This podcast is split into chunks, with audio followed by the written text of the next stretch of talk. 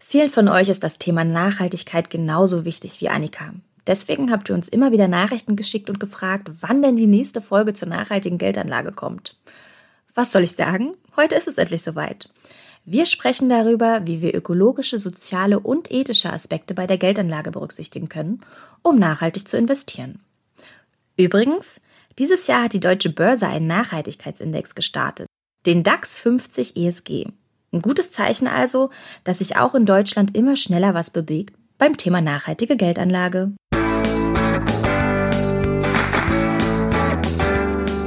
Auf Geldreise, der Finanztipp-Podcast für Frauen mit Anja und Annika. Hallo! Hallo! Annika, auf die nachhaltige Variante zum deutschen Leitindex hast du doch bestimmt regelrecht hingefiebert, oder?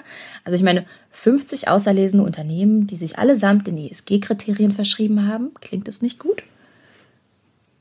Ja, Anja, klingt gut, kann ich unterschreiben. Also ich sag mal so, ich finde es toll, dass sich im Bereich der nachhaltigen Geldanlage derzeit gefühlt so viel bewegt. Aber so richtig nachhaltig ist der für mich jetzt ehrlich gesagt nicht. Also wir können da gerne auch später noch ein bisschen drüber sprechen. An der Stelle jetzt erstmal, also ich freue mich mega, dass wir endlich in unserem Podcast über das Thema nachhaltige Geldanlage sprechen. Und ich war ja in den letzten Jahren auch immer wieder auf Veranstaltungen zu dem Thema. Zum Beispiel beim Forum Nachhaltige Geldanlage. Das ist der Fachverband für nachhaltige Geldanlagen in Deutschland, Österreich, Liechtenstein und der Schweiz. Okay. So für alle Deutschsprachigen. Ja, sehr gut. Ja, und da habe ich gelernt, dass bei der nachhaltigen Geldanlage, da müssen wir gar nicht auf die Rendite verzichten. Und dazu gibt es tatsächlich auch Studien. Da können wir nachher auch nochmal genauer drauf eingehen. Ich sage das an der Stelle schon mal, weil ich öfters so Sprüche gehört habe, von wegen, ja, wenn du dein Geld nachhaltig anlegst, dann kannst du das auch gleich spenden, weil da kommt in Sachen Rendite eh nichts bei rum. Und das ist eben nicht so. Also jedenfalls dann nicht, wenn wir so ein paar Dinge beachten. Und genau darüber sprechen wir ja zum Glück heute. Bevor wir starten, nochmal ein großes Dankeschön für euer ganzes Feedback, was wir bekommen haben. Auf Apple habe ich gelesen, dass uns LA Cornflake geschrieben hat. Ich bin seit Stunde null dabei. Ich habe alle Folgen gehört. Die Folgen sind schön und kurz und knackig. Und ähm, vor allem die Zusammenfassung und der Schluss mit den Links in den Show Notes sind super hilfreich anscheinend für Sie oder für ihn. Das freut uns total. Und auch deine Bitte, dass wir mit Zahlen noch konkreter werden sollten, die nehmen wir auf jeden Fall mit. Das ist ein guter Hinweis. Wir waren uns lange selber nicht so ganz sicher, wie viel Zahlen ihr tatsächlich hören wollt in unserem Podcast. Es ist ja Audio auf Audiospur auch manchmal ein bisschen schwierig, mit äh, so vielen Zahlen vielleicht umzugehen. Also mir persönlich geht es oft so. Deswegen habe ich gedacht, vielleicht ist das für euch auch so. Ähm, da es nicht so ist, werden wir das jetzt ändern und werden natürlich noch mehr Zahlen auch für euch bringen. Und dann haben wir noch eine andere Bewertung bekommen von äh, Rouge Floraison. Ich, ich weiß nicht, wie man es ausspricht, keine Ahnung. Und sie oder er sagt authentisch, kompakt und informativ. Mir gefällt der Podcast sehr gut. Sie oder er lernt viele neue Dinge und sagt Danke. Und ich kann nur sagen, ja, Danke gebe ich zurück. Total schön. Wir freuen uns sehr über die guten Bewertungen von euch auf Apple. Und tatsächlich ist das ja auch der einzige Grund, warum wir diesen Podcast machen, weil wir eben wollen, dass ihr auch ganz viel daraus mitnehmen könnt, aus dem, was wir so erarbeiten, Stück für Stück. Und deswegen freuen wir uns natürlich immer super, wenn es tatsächlich dann auch so ist und ihr uns dieses Feedback gebt. Danke, danke, danke. Wie sonst auch, wenn ihr Fragen habt, schreibt uns auf Instagram. Zu diesem Thema könnt ihr fragen oder auch zu ganz anderen Themen. Ihr könnt Themenwünsche uns geben, weil wir machen diesen Podcast ja letzten Endes, damit wir auch alle davon was haben. So, nun aber zum Thema. Anja, go. Zu Beginn vielleicht nochmal was ganz Grundsätzliches. Und zwar fragt euch mal, was wünsche ich mir eigentlich von meiner Geldanlage? Was wünschst du dir, Anja? Na, am besten eine hohe Rendite, null Risiko und dass ich jederzeit an mein Geld rankomme. Und bei euch da draußen wird es wahrscheinlich ähnlich sein, oder? So viel zur Wunschvorstellung und jetzt zur Realität. Denn da geht leider nicht immer alles zusammen. Wir müssen Abstriche hinnehmen. Naja, eigentlich sind es nicht unbedingt Abstriche, sondern eher Prioritäten setzen. Und da sollten wir für uns entscheiden, was ist uns am wichtigsten bei der Geldanlage. Nur mal ein Beispiel für euch. Wenn mir Sicherheit wirklich wichtig ist, dann entscheide ich mich zum Beispiel eher für ein Festgeldkonto. Dort lege ich eine bestimmte Summe an, vielleicht 5000 Euro, und das für einen bestimmten Zeitraum, zum Beispiel drei Jahre. Und dafür bekomme ich dann ein bisschen mehr als 1% an Zinsen und das garantiert. Ihr merkt vielleicht schon, worauf ich hinaus will. Festgeld ist also eine verhältnismäßig sichere Geschichte, bei der aber renditemäßig nicht so viel bei rumkommt. Worüber wir uns beim Festgeldbeispiel übrigens auch im Klaren sein müssen, ist, dass wir eben nicht ganz so schnell an unser Geld rankommen. Das heißt, wenn die Waschmaschine kaputt gegangen ist und eine neue her muss, müssen wir halt dran denken, dass wir unser Geld fest angelegt haben und zwar für die drei Jahre und dementsprechend auch so lange darauf warten müssen, bis wir wieder darüber verfügen können.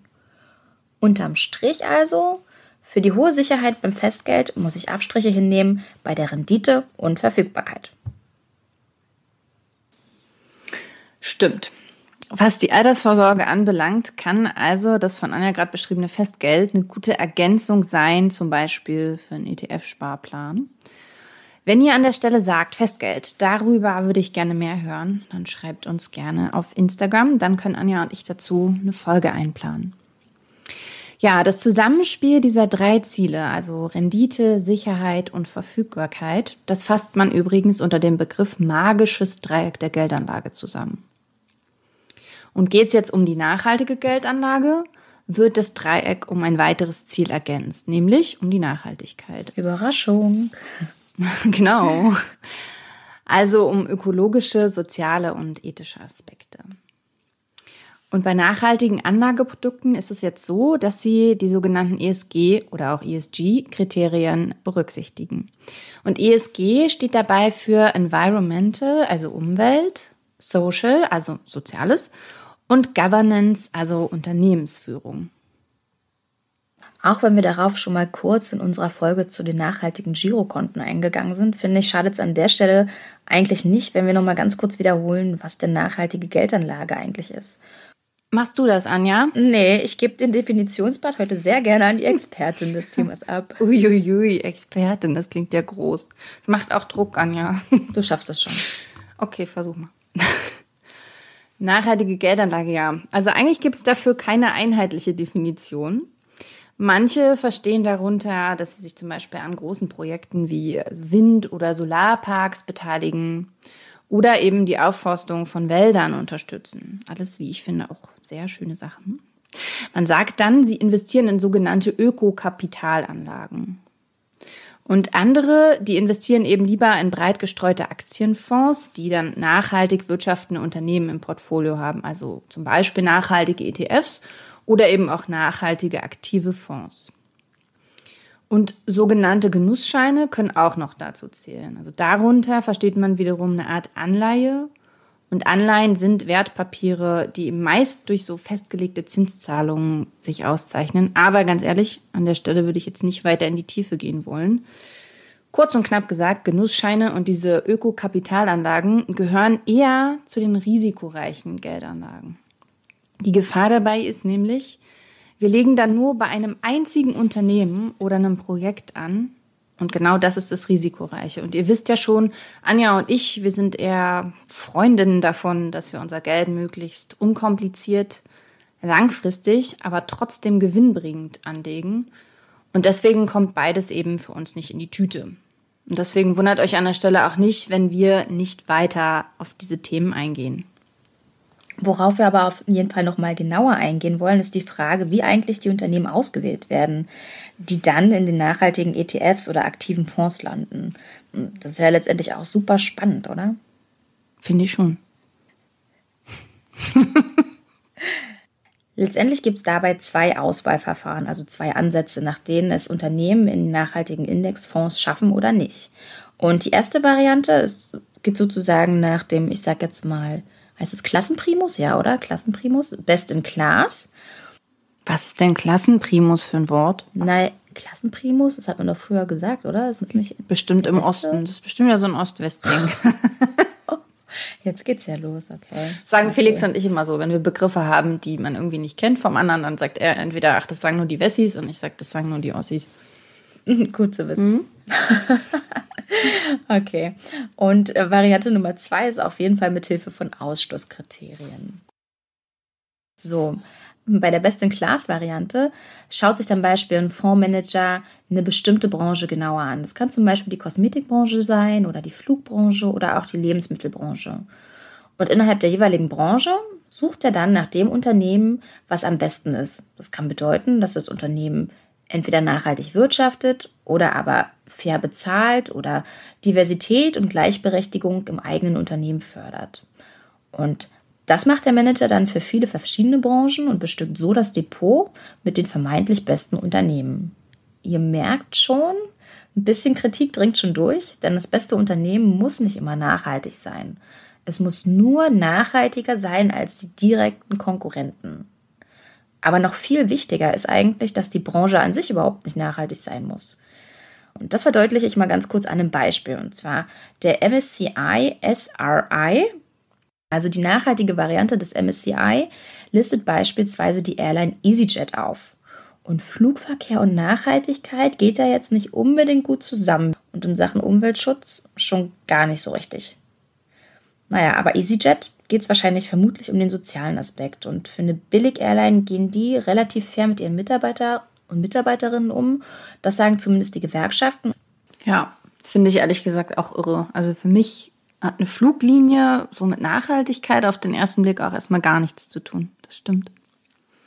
Ja, soll ich mal den, den zweiten Ansatz erklären, Anja? Ich bitte drum. Die zweite Variante funktioniert dann, hast du schon gesagt, nach Ausschlusskriterien. Das heißt, äh, dass wir Unternehmen aus umstrittenen Branchen, wie jetzt zum Beispiel die Waffenbranche, die Alkohol- oder die Tabakbranche, von vornherein nicht berücksichtigen in den Indexfonds. Das klingt jetzt an und für sich vielleicht erstmal besser als die Variante 1, die Anja gerade erklärt hat. Aber hier gibt es auch ein Aber. Die Hotelkette Hilton nehmen wir mal als Beispiel. Die ist in Sachen Nachhaltigkeit eigentlich ziemlich weit vorn. Da sie aber auch Casinos haben, sind sie gar nicht dabei im Indexfonds, weil Glücksspiel gilt als umstrittene Branche und ist deswegen eben ein Ausschlusskriterium. Ihr merkt also, trotz der beiden Ansätze können in so einem Fonds Unternehmen drinstecken, die nicht unbedingt unserem persönlichen Verständnis von Nachhaltigkeit entsprechen. Und auf der anderen Seite können aber auch welche ausgeschlossen sein, die wir vielleicht gar nicht so dramatisch fänden. Alles nicht ganz so einfach oder auch nicht ganz so ausgereift letztendlich, weil einheitliche Standards und Herangehensweisen, die fehlen noch. Und jeder Fonds, der sucht die Unternehmen letztendlich auch irgendwie ein Stück weit anders aus. Und auch die eingangs von uns erwähnten ESG-Kriterien sind erstmal nur ein Richtwert, mit denen der Rahmen abgesteckt wird. Verpflichtend sind die noch lange nicht. Was wir in unserer Folge zu den nachhaltigen Konten gesagt haben, merkt ihr, gilt auch hier wieder. So wie wir selbst alle, Anja und ich und ihr wahrscheinlich auch alle, was anderes unter Nachhaltigkeit verstehen, so tun es eben Banken und Verwalter von Fonds auch. Das soll jetzt aber an der Stelle nicht heißen, dass die Möglichkeiten der nachhaltigen Geldanlage total schrottig sind. Vielmehr ist das dahinterstehende Konzept vielleicht noch nicht so ausgereift. Aber auf dem Markt tut sich unglaublich viel zum Glück. Der Zukunftsausblick ist positiv. Yay! genau. Aber für mich zumindest gibt es momentan das perfekte Produkt in Sachen nachhaltiger Geldanlage. Ehrlich gesagt noch nicht, aber trotzdem wollen wir euch heute einige grüne und auch gute Varianten genauer vorstellen. Wie ihr mittlerweile wisst, Anja und ich mögen es ja einfach und unkompliziert und deswegen schauen wir uns erstmal die einfachste und kostengünstigste Variante an, um Geld eben ethisch und korrekt anzulegen und das sind die nachhaltigen ETFs. Ja, an der Stelle vielleicht nochmal eine kurze Wiederholung zu ETFs, oder? Ja, Gut, also nochmal, ETFs, das wisst ihr ja schon, sind Exchange Traded Funds und bilden Aktienindex nach. Und der Index, der beinhaltet zum Beispiel die größten Unternehmen an einem bestimmten Kapitalmarkt. Beim DAX, also dem deutschen Aktienindex, wären das beispielsweise Unternehmen wie SAP oder die Allianz oder bis vor kurzem noch die Lufthansa, jetzt abgelöst durch Deutsche Wohnen. Und beim MSCI World, den weltweiten Index mit mehr als 1600 Unternehmen, sind das dann Firmen wie Apple, Visa oder Facebook. Entscheiden wir uns für einen ETF, entscheiden wir uns also für Aktien und investieren in Aktien. Besser gesagt, ein ganzes Bündel an Aktien. Und im Idealfall besteht das aus vielen verschiedenen Titeln aus unterschiedlichen Branchen und Ländern. Denn Aktien breit streuen, das minimiert ja das Verlustrisiko. Und dann natürlich noch lange halten. Das haben wir euch ja auch immer wieder gesagt. Mindestens 15 Jahre. Wenn ihr zu den ETFs noch mal mehr wissen wollt, dann lege ich euch unsere Folge zu den ETFs ans Herz. Ich verlinke sie euch noch mal in den Show Notes. So, aber zurück zu den nachhaltigen ETFs. Falls ihr euch fragt, also so viele nachhaltige Unternehmen gibt es ja nicht, streue ich denn das Risiko trotzdem breit genug, wenn ich mich für so einen nachhaltigen ETF entscheide? Da können wir euch beruhigen, weil nachhaltige ETFs bilden einen nachhaltig ausgerichteten Aktienindex nach. Zwei Beispiele. Zum einen gibt es den MSCI World Socially Responsible Index, den SRI oder SRI, und den Dow Jones Sustainability Index World Enlarged. Der erstgenannte ist quasi der nachhaltige Bruder des MSCI World, von dem wir so oft sprechen. Der bündelt dabei die rund 400 Unternehmen aus den Industrieländern der Welt mit dem höchsten ESG-Ranking. Und der nachhaltige Dow Jones Index beherbergt wiederum die 600 nachhaltigsten Unternehmen der Welt, inklusive Schwellenländer. Okay, da kommen natürlich beide Indizes nicht an die knapp 1600 Titel des MSCI World ran, Ausreichend ist aber trotzdem, um das Verlustrisiko deutlich zu senken. Also wir streuen auf jeden Fall breit. Und beiden nachhaltigen Indizes ist außerdem gemein, dass Unternehmen wie zum Beispiel Amazon und Facebook nicht enthalten sind. Ich würde sagen, von den Datenschutzproblemen bei Facebook haben wir alle vermutlich schon mal was mitbekommen. Und bei mhm. Amazon geht es eher um den Umgang mit den Angestellten. Annika hat es ja zu Beginn schon erwähnt dass sich mit nachhaltigen ETFs kaum Rendite erzielen lässt, ist letztendlich ein Trugschluss. Nehmt allein die letzten fünf Jahre. Da haben die nachhaltigen Indizes nicht mehr geschwankt als die klassischen. Und wenn wir uns jetzt nur mal den MSCI World SRI angucken, der hat auf das Jahr gerechnet sogar ein bisschen mehr Rendite erzielt als der große Bruder. Ja, als ich, als ich das gesehen habe, habe ich mich ehrlich gesagt so gefreut, weil es eben genau das zeigt, dass nachhaltige Geldanlage auch sogar mehr Rendite bringen kann als eben die, ich sag mal, konventionelle. Und auch jetzt in Zeiten Corona, wo es ja schon ziemlich holprig an der Börse war, also wenn wir da zum Beispiel auf den vergangenen März schauen, da gab es ja insgesamt sehr viele Kursverluste. Der konventionelle MSCI hat 13 Prozent verloren und der nachhaltige eben nur 11 Prozent. Das fand ich auch super spannend. Damit hätte ich gar nicht gerechnet. Ja, ne? Und schauen wir aufs ganze Jahr, 0,6 Prozent Verlust beim nachhaltigen und 4,8 Prozent beim normalen, also 4 Prozentpunkte Unterschied. Und es gewinnt, tada, der nachhaltige. das musste ich an der Stelle jetzt nochmal so betonen, Anja. Das habe ich mir schon gedacht. Ähm, ja, ich finde das schon mal einen ganz guten Schritt, dass es nachhaltige ETFs gibt. Und unsere Kollegen von Finanztipp die haben sich die nachhaltigen ETFs ja auch genauer angeschaut und dann herausgefunden, auch wenn das Angebot mittlerweile ziemlich umfassend ist, nur drei ETFs auf lediglich zwei nachhaltig ausgerichtete Indizes haben den Finanztippkriterien tatsächlich standgehalten. Alle Details dazu und auch die konkreten Empfehlungen für nachhaltige ETFs findet ihr natürlich im entsprechenden Finanztipp-Ratgeber. Den verlinken Anja und ich wie immer in den Show Notes für euch. Anja, weißt du auch, wo man unsere Shownotes findet? ich weiß das natürlich, klaro. Entweder unter finanztipp.de slash podcast oder aber über den Link in unserer Instagram-Beschreibung. Einfach raufklicken und dann gelangt ihr zu den Shownotes. Kann ich jetzt den Buhmann oder die Buhfrau spielen? Ja, kannst du gerne machen. Okay. Jetzt kommt das Aber, hört also gut zu. Also ich persönlich muss ja zugeben, dass mir unsere Finanztipp-Empfehlungen nicht grün genug sind. Die sind eher hellgrün und an dunkelgrün kommen die für mich noch nicht so richtig ran. Okay, wenn du jetzt schon Buchfrau mhm. spielst, äh, dann musst du jetzt uns auch noch, auch noch genau erklären, warum dunkelgrün, warum hellgrün, was genau du damit meinst. Ja, also die nachhaltigen ETFs entsprechen nicht nicht meinen persönlichen, meinem persönlichen Empfinden von Nachhaltigkeit. Also in einem der ETFs ist zum Beispiel Nestlé drin. Und das ist jetzt eine Firma, die verbinde ich persönlich nicht mit Nachhaltigkeit. Also ich sag bloß Abholzung des Regenwalds zur Palmölgewinnung für die Schokoriegel. Also für mich ist Nestlé einfach irgendwie so ein rotes Tuch. Ja, also da bin ich ganz bei dir. Aber letztendlich ist es so, die sind da eben drin, weil die bei der Unternehmensführung gut abgeschnitten haben. Annika, ich weiß ja, dass nachhaltige ETFs für dich schon ein Schritt in die richtige Richtung sind, aber mhm. die auch eigentlich nicht weit genug gehen. Und deswegen hast du dich ja nochmal für eine komplett andere Variante entschieden. Eine andere Variante der nachhaltigen Geldanlage, nämlich nicht für einen nachhaltigen ETF, sondern für einen nachhaltigen, aktiv gemanagten Fonds. Genau, weil wie gesagt, hellgrün war mir nicht genug. Und deswegen habe ich für mich dann bewusst in Kauf genommen, dass ich eben etwas mehr an Gebühren zahle. Dafür weiß ich jetzt aber, welche Unternehmen in meinem Fonds drin sind und dass diese, sage ich mal, eher meiner Vorstellung von Nachhaltigkeit entsprechen. Also ich muss sagen, von Perfektion sind wir hier ganz ehrlich noch weit entfernt. Ähm, aber anders als bei nachhaltigen ETFs stellt eben ein Fondsmanager den Fonds für mich zusammen.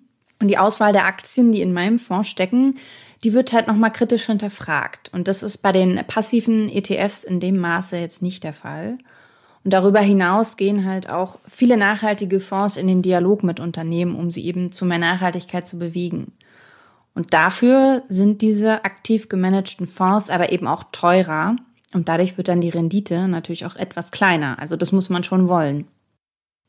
Mich würde jetzt auch noch eigentlich spontan interessieren, ähm, ob du entscheiden kannst, ob ein Unternehmen rausfliegt aus deinem äh, Index und Portfolio. Das machen nur die, ne? Und du kannst auch nicht beeinflussen, welche Kriterien die heranziehen. Nee, das kann ich nicht. Das ist festgelegt. Hm. Ich würde jetzt aber gerne noch wissen von dir, wie du denn dann bei der Suche damals vorgegangen bist. Also ich stelle mir das nicht so super easy vor, oder?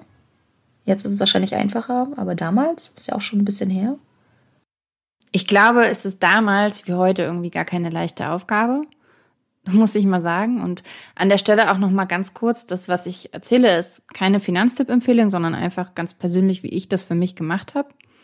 Ich habe mich für einen Fonds bei der Triodos Bank entschieden und für mich war das ehrlich gesagt einfach ganz praktisch, weil das ja auch meine Hausbank ist.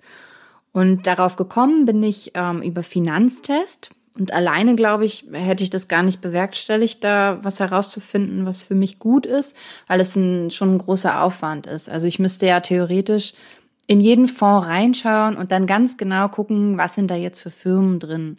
Und dann müsste ich auch noch für mich wissen, so wie nachhaltig sind diese Firmen denn jetzt. Hm. Und so konnte ich einfach mir eine Liste mit Kriterien ansehen und dann eben entscheiden, okay, was ist für mich persönlich in Sachen Nachhaltigkeit wichtig? Und dann habe ich mir von diesem einen Fonds noch grob die Firmen angesehen, die da so drin stecken. Und man kann zum Beispiel auch mal schauen, nach welchen Regeln ein, der Fondsmanager eben die Firmen auswählt.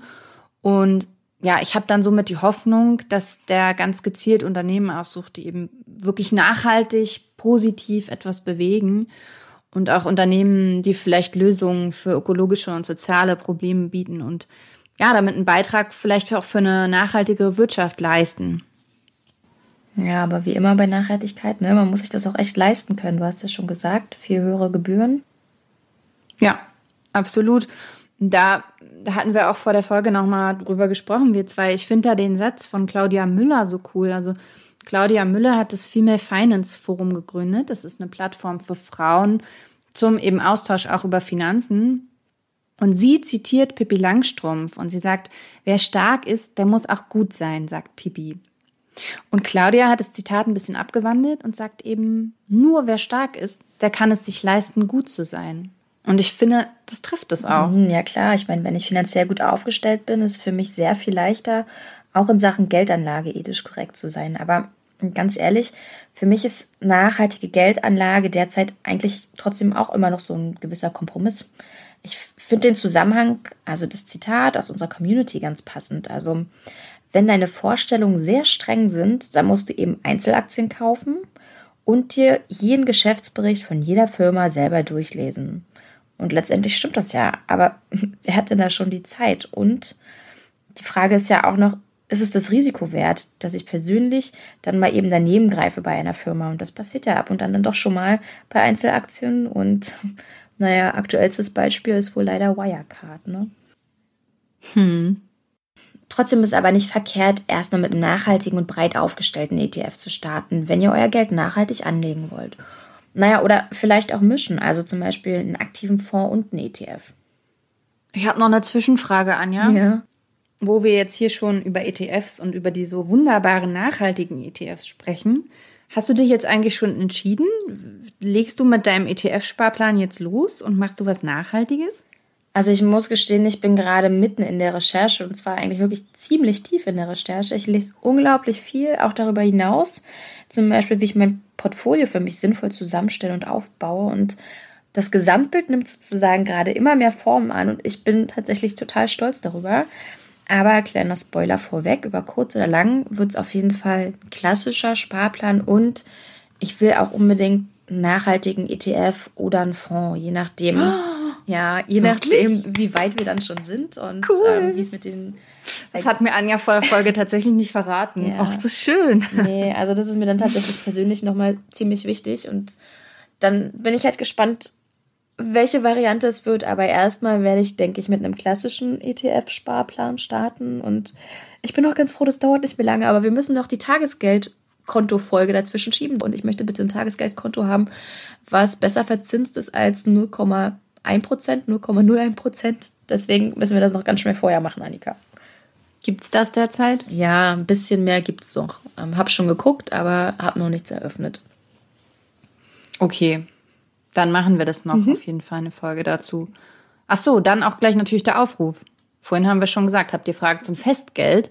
Schickt sie uns, aber natürlich auch, habt ihr Fragen zum Tagesgeld? Dann auch immer her damit. Dann können wir die mit in unsere Folge mit einplanen direkt. Ja, ich gehe mal ganz leicht zu unserem Thema zurück, ja. zu dem eigentlichen. Ach so, aber es passt eigentlich ganz gut, weil Janine hatte uns auf Insta eben geschrieben, Janine schreibt uns ja öfters mal, danke übrigens Janine, wir freuen uns immer riesig darüber von dir zu hören und auch als du uns schon mal ein Foto geschickt hast, das war irgendwie auch ganz cool, ja. hatten wir ja aufgerufen, die ähm, ein Foto mit einer ähm, Karte, der Bankkarte zu schicken und da hast du ja auch mitgemacht, das war echt ganz cool. Genau, also, und du hast uns jedenfalls auf Insta geschrieben, dass zum Beispiel deine Bank, die Umweltbank, eben gar keine ETFs anbietet, weil die ETFs nicht die ETS, die es derzeit am Markt gibt, nicht den Kriterien der Bank entsprechen. Und tatsächlich ist es so, ich habe nochmal geguckt, also bei den nachhaltigen großen Banken sucht man eben vergebens nach ETFs. Also bei meiner Bank, bei der Triodos, ist es genauso, die bieten nur aktiv gemanagte Fonds an. Und nochmal an der Stelle zu den aktiv gemanagten Fonds. Ich zahle da durch die Gebühren eben drauf. Also man hat dann Kosten von zwei Prozent und mehr im Jahr. Und nochmal zum Vergleich bei ETFs, die ja eben keinen Fondsmanager bezahlen müssen, da haben wir eher zwischen 0,2 und 0,6 Prozent im Jahr. Das heißt, bei euch kommt auch nur das an Rendite an, was nach Abzug dieser Kosten übrig bleibt. Oh Mann, Annika, da haben wir aber schon wieder ziemlich lange gequatscht. Aber weißt du was, ich will dich eigentlich nicht entlassen, bevor du nicht gesagt hast, was denn jetzt eigentlich mit dem DAX 50 ESG ist. Also ich meine, wir haben vorhin drüber gesprochen und ich finde, du bist uns da noch eine Antwort schuldig, warum der für dich nicht wirklich nachhaltig ist. Oh, stimmt. Das hätte ich jetzt ganz vergessen. ja, ja, aber du hast ja. es gesagt, also kommen wir da wieder oh, zurück. Oh. Okay, Anja, du bist immer so genau. Ähm, ja, also ich finde es schon mal gut, dass da jetzt zum Beispiel so ein Unternehmen wie MTU rausgeflogen ist. Also, weil das ist schließlich ein Rüstungsunternehmen. Das hat für mich in nachhaltiger Anlage einfach nichts zu suchen. Aber da ist immer noch Bayer drin. Und Bayer ist ja schließlich das Chemieunternehmen, das eben Monsanto übernommen hat. Und ich glaube, dass sich da viele noch dran erinnern können. Das sind die, die den Unkrautvernichter Glyphosat produziert haben, der eben im Verdacht mhm. steht, krebserregend zu sein. Also das zweite rote Tuch, was wir heute haben, neben Nestlé? ja, genau. Das finde ich persönlich echt schwierig. Okay. Ja, aber es ist ja letztendlich auch so, wie du es schon angesprochen hast. Ne? Es geht darum, ist es vereinbar mit meinen Vorstellungen von Nachhaltigkeit? Genau, ich finde irgendwie bei der Geldanlage grundsätzlich gilt, ich persönlich und ihr alle und Anja, wir müssen uns einfach wohlfühlen mit unserer Geldanlage und da muss jeder halt für sich selber schauen, was sich gut anfühlt. Das wären ja eigentlich schon jetzt echt schöne, gute Schlussworte gewesen. Aber ich weiß nicht, wenn, wenn du noch was sagen möchtest, das ist immerhin dein Herzensthema, immer raus damit. ein, zwei Minuten können wir noch entbehren. Ja, Anja, mir brennt noch was auf der Seele. Also, und zwar nochmal so in eine ganz andere Richtung vielleicht. Ich finde, wenn mir persönlich Nachhaltigkeit wichtig ist, da muss ich ja auch gar nicht unbedingt bei der Geldanlage anfangen. Also ich kann auch zunächst mal auf meinen Konsum schauen und vielleicht jetzt statt einem Auto von VW eben das Fahrrad nehmen oder vom Bauern um die Ecke kaufen, statt eben zum Großkonzern zu rennen. Und unsere Konsumentscheidungen haben vielleicht sogar mehr Gewicht als unsere Geldanlage. Und ich finde auch, man muss das Thema Nachhaltigkeit gar nicht perfekt machen. Und ich glaube auch, dass das ehrlich gesagt kaum geht. Aber vielleicht hat ja der eine oder andere irgendwie Lust, auch anzufangen damit. Und ich finde, es kann auch schon damit losgehen, weniger Plastik zu verbrauchen. Also zum Beispiel den, man hört es ja immer wieder, aber den eigenen Beutel zum Einkaufen mitbringen oder eben auch ähm, den eigenen Becher für einen Coffee to go zu verwenden. Es gibt da wirklich diverse Sachen, die man einfach umstellen kann in seinem Alltag. Und wenn jemand von euch aus unserer Community da noch Tipps hat, dann immer gerne her damit. Also ich bin immer auf der, auf der Suche. Ja, das Schöne ist ja auch, dass wenn ich ein Bewusstsein für meine eigene Konsumentscheidung entwickle ne, und sie hinterfrage, ich im besten Fall monatlich tatsächlich dann doch den ein oder anderen Euro mehr in der Tasche habe. Also ja. Ja, oder? Meine Sparrate ja. mit bewusstem Konsum erhöhen und letztendlich habe ich dann doch ein bisschen mehr zum Anlegen. Stimmt. Ja, wenn du dich jedes Mal fragst, brauche ich das gerade wirklich, dann entscheidest du dich wahrscheinlich oft gegen den Kauf und sparst. So ist es. Mhm. Stimmt. So, ihr Lieben, wir hoffen, dass ihr heute einen guten Einblick bekommen habt bezüglich der nachhaltigen Geldanlage. Falls ihr da noch mehr Infos haben möchtet oder auch gerne noch das eine oder andere nachlesen wollt, wir haben euch natürlich den Ratgeber zur nachhaltigen Geldanlage verlinkt in den Show Notes und die anderen Quellen zum Thema findet ihr da auch. Dann würde ich sagen, bis zur nächsten Woche. Was machen wir da für ein Thema, Anja?